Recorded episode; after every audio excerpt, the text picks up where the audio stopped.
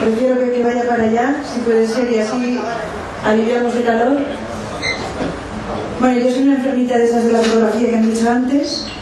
Eh, si me dejan tiempo para hablar, uff, tendría mucho que contaros, pero es que a mí me han dicho 10 minutos y como solo hay 10 minutos, pues allá voy. ¿eh?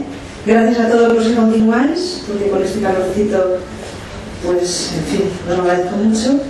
Y, pues eso, a, toda la organización, a, a Nerea, a todos los que estáis aquí. Y arranco, ¿eh? No me el tema del micro porque estoy en serio, pero bueno. Va. No tengas miedo, cariño. Si está dentro, ya saldrá.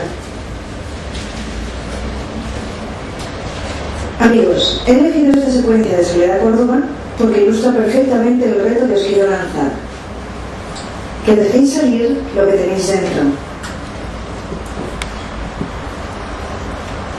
Que escuchéis con atención a todo lo que, como las mariposas de soledad, revolotea vuestro interior. Que buceéis en vuestro lugar más secreto hasta dar con el que es vuestro material interno y lograréis generar universos propios llenos de posibilidades.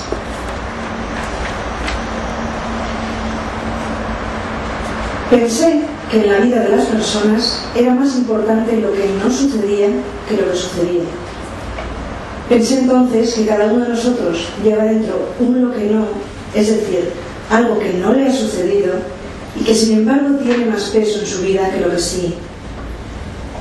Todo el mundo tiene una herida por la que supura uno que no, que ninguno que sí, por extraordinario que sea, logra suturar.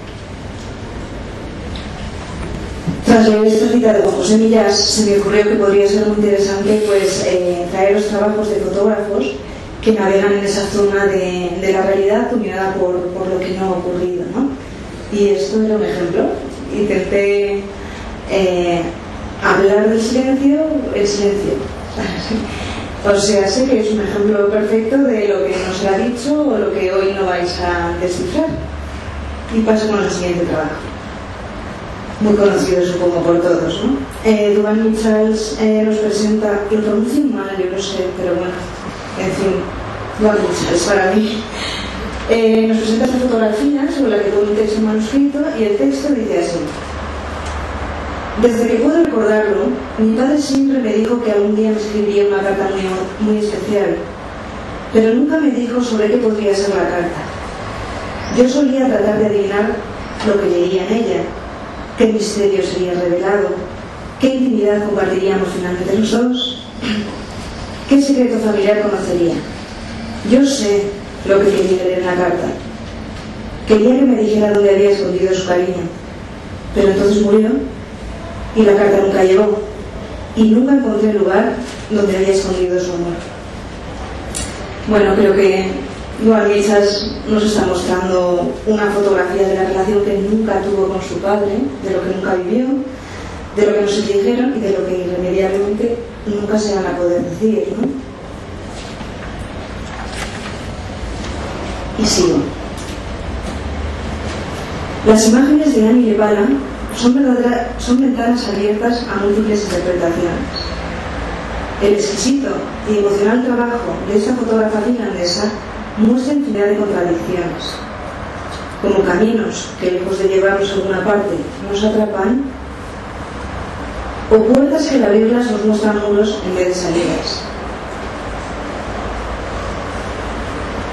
De manera silenciosa y onírica, todo el trabajo habla de infancia,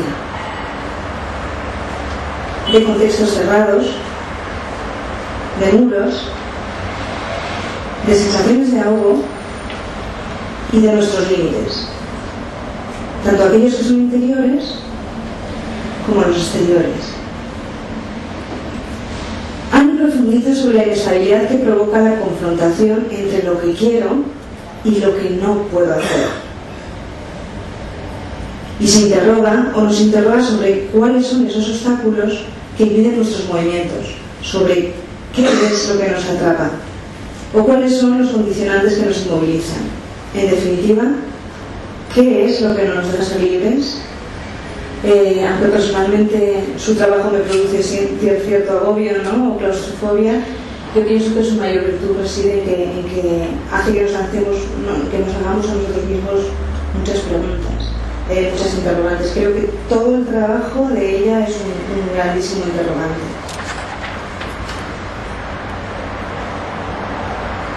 Otro trabajo interesantísimo es el de Sarah Marshall.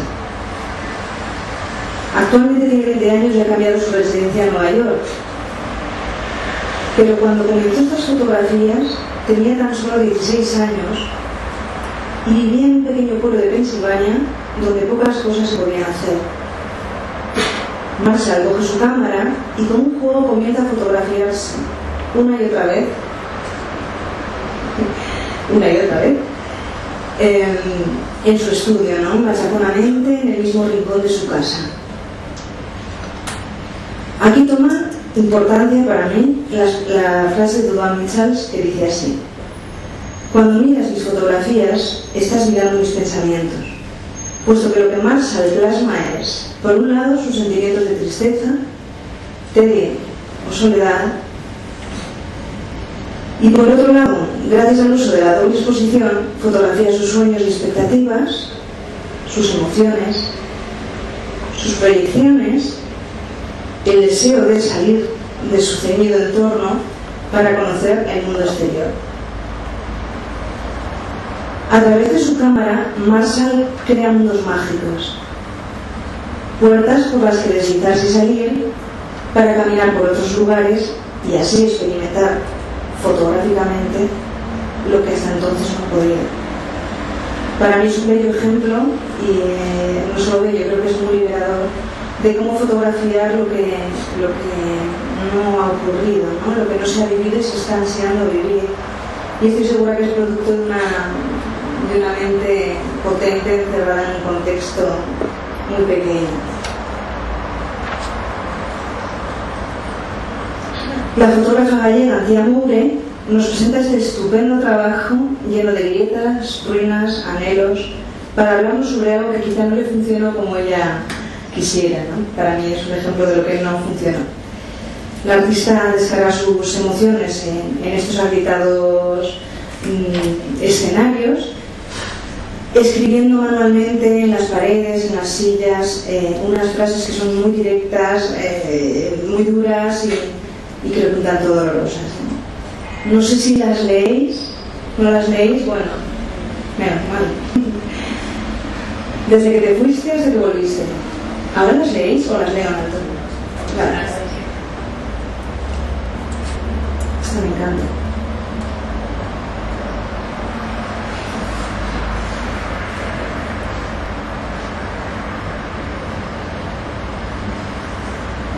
Se trata de un gran ejemplo, lleno de ironía y un poquitito de rabia, donde queda explícita la capacidad regeneradora del arte. Yo pienso que podemos crear partiendo de auténticos escombros y que podemos transformar el dolor, la rabia y muchas otras emociones en algo muchísimo más sugerente. Aquí es donde los escondo, ¿el qué? Los celos. Tardé dos horas en encontrarlos, están grabados en la propia silla. Esa es su única intervención. Interviene el espacio, coloca la frase y entiendo la toma.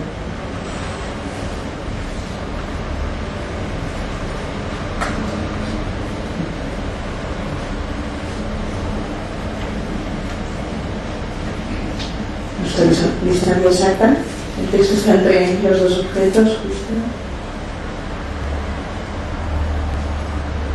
Un beso y una bofetada más.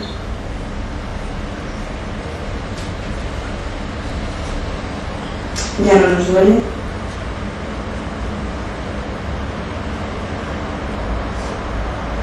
Te quiero dejar de mirar.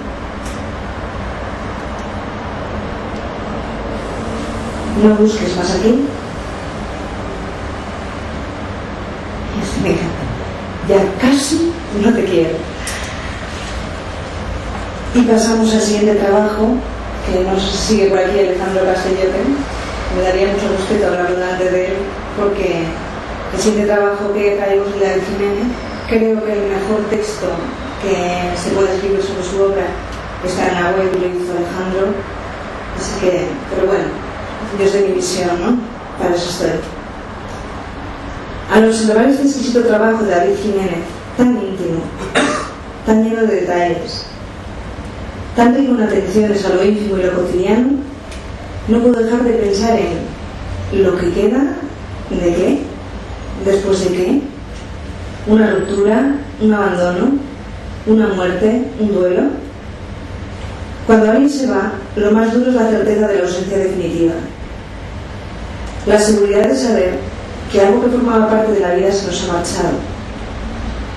Pero eso no se nota tanto al principio, sino que te das cuenta, poco a poco, en los hechos más pequeños del cotidiano.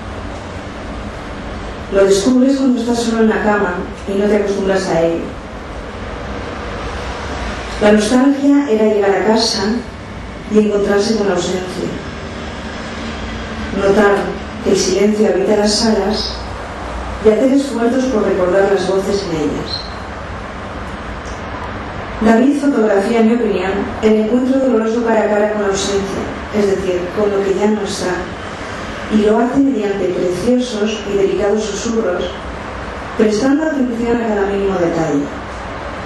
Desde la soledad de unas estrellitas de purpurina que han quedado olvidadas en un cajón vacío, hasta la frialdad que nos transmite una cama perfecta, inmaculada, sin rastro de calor humano. Lo que hasta ahora era de una manera terminado, y uno tendrá que encontrar la forma de volver a describirse. Llevo nueve minutos. Bien. El último trabajo que estoy realizando y que acaba de empezar también navega en el ámbito de lo que no. Es algo que tenía pendiente, es decir, lo que no había hecho hasta ahora. Por decirlo de alguna manera, he abierto una puerta que se, cerró hace muchos años, que es el reencuentro con una parte de infancia y tomo una cita de María de la Pauliana. La vida era como el agua de un río que avanza siempre. En un rincón de su corazón perduraba aquella ausencia, pero ya no dolía. Querer recuperar la memoria significaba abrazarse sin dolor a lo que vivió e intentar recobrarlo por senderos tranquilos. Finalizo estos minutos, de cerrando el círculo tal y como empecé, animándonos a todos a que busquéis vuestro propio material interno, aquel que es vuestro y es solo vuestro, aquel que hará que cualquier cosa que contéis o digáis sea diferente, única y especial. Parafraseando a Ashley, no tengáis miedo, compañeros, si está dentro, ya saldrá. Muchas gracias.